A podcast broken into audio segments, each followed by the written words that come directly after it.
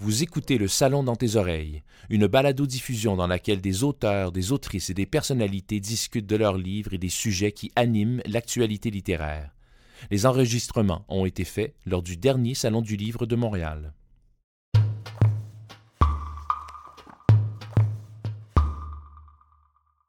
Tout doucement, avec une curiosité bienveillante, tournez votre regard vers l'intérieur et observez tout le bagage avec lequel vous arrivez comme si vous alliez à la rencontre de votre meilleur ami, ou que vous lui demandiez tout simplement comment ça va. Accueillez la réponse, soyez simplement en posture d'écoute. J'ai écrit ce livre-là parce que j'ai reçu beaucoup de questions euh, dans ma vie euh, suite à des retraites bouddhistes que j'enseignais, euh, quand je guide des méditations en ligne ou dans mes autres livres des questions qui sont à propos de la vie de tous les jours. Puis je me rends, je me rends compte de plus en plus que le défi, c'est pas de méditer sur un coussin, c'est pas d'apprendre à bien respirer, c'est pas de lire et d'avoir en tête des belles phrases zen, c'est la vie de tous les jours. Comment je fais face quand je me réveille le matin à trois courriels, une personne qui me critique sur les réseaux sociaux, le manque de temps, comment je fais pour faire face à des relations humaines qui des fois sont difficiles, le mensonge, la trahison, c'est quoi vivre de façon authentique, c'est dans le comment que le défi arrive quand on parle de psychologie bouddhiste et de pratique de méditation. Le, le livre s'adresse à tous les gens finalement, en réponse à tous les gens qui m'ont envoyé des questions dans les dernières années pour mieux intégrer leur méditation, leur recherche de développement personnel dans la vie de tous les jours. Je pense que l'inspiration, c'est ce que j'appelle moi ma sangha. C'est les gens qui me suivent euh, dans mes voyages initiatiques que je guide en Inde. C'est les gens qui sont dans les retraites bouddhistes et les retraites de méditation au Québec. Je pense que c'est toutes les petites histoires de souffrance qui m'inspirent le plus.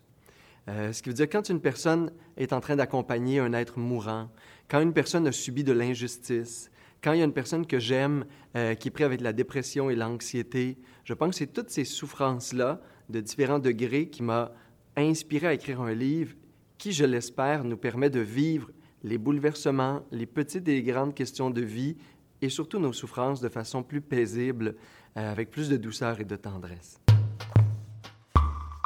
Euh, les rencontres les plus inspirantes de ma vie, parce que mon livre est sur le bouddhisme, c'est sûr que, et je suis bouddhiste moi-même depuis très longtemps, c'est des enseignants bouddhistes. Premièrement, c'est tous les maîtres qui ont réussi à me montrer qu'ils, dans leur vie de tous les jours, intégraient des philosophies qui ont l'air parfois inatteignables.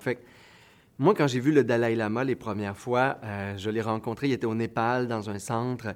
Par la suite, je l'ai suivi en Inde, à Dharamsala. J'ai vu un maître, j'ai vu un être qui, non seulement était capable de vulgariser d'une façon absolument sublime pour l'esprit des sagesses qui, des fois, ont l'air d'être, euh, d'appartenir à des mystiques d'un ancien temps, moi, c'est tous les maîtres qui, le sourire aux lèvres, étaient capables de me parler d'impermanence, de mort, de sujets comme la vacuité, avec un cœur d'enfant.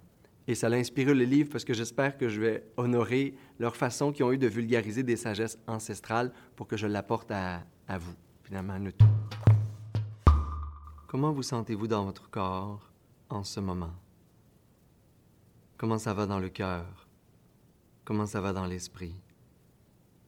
Restez en présence, accueillez ce qui est là, tout simplement.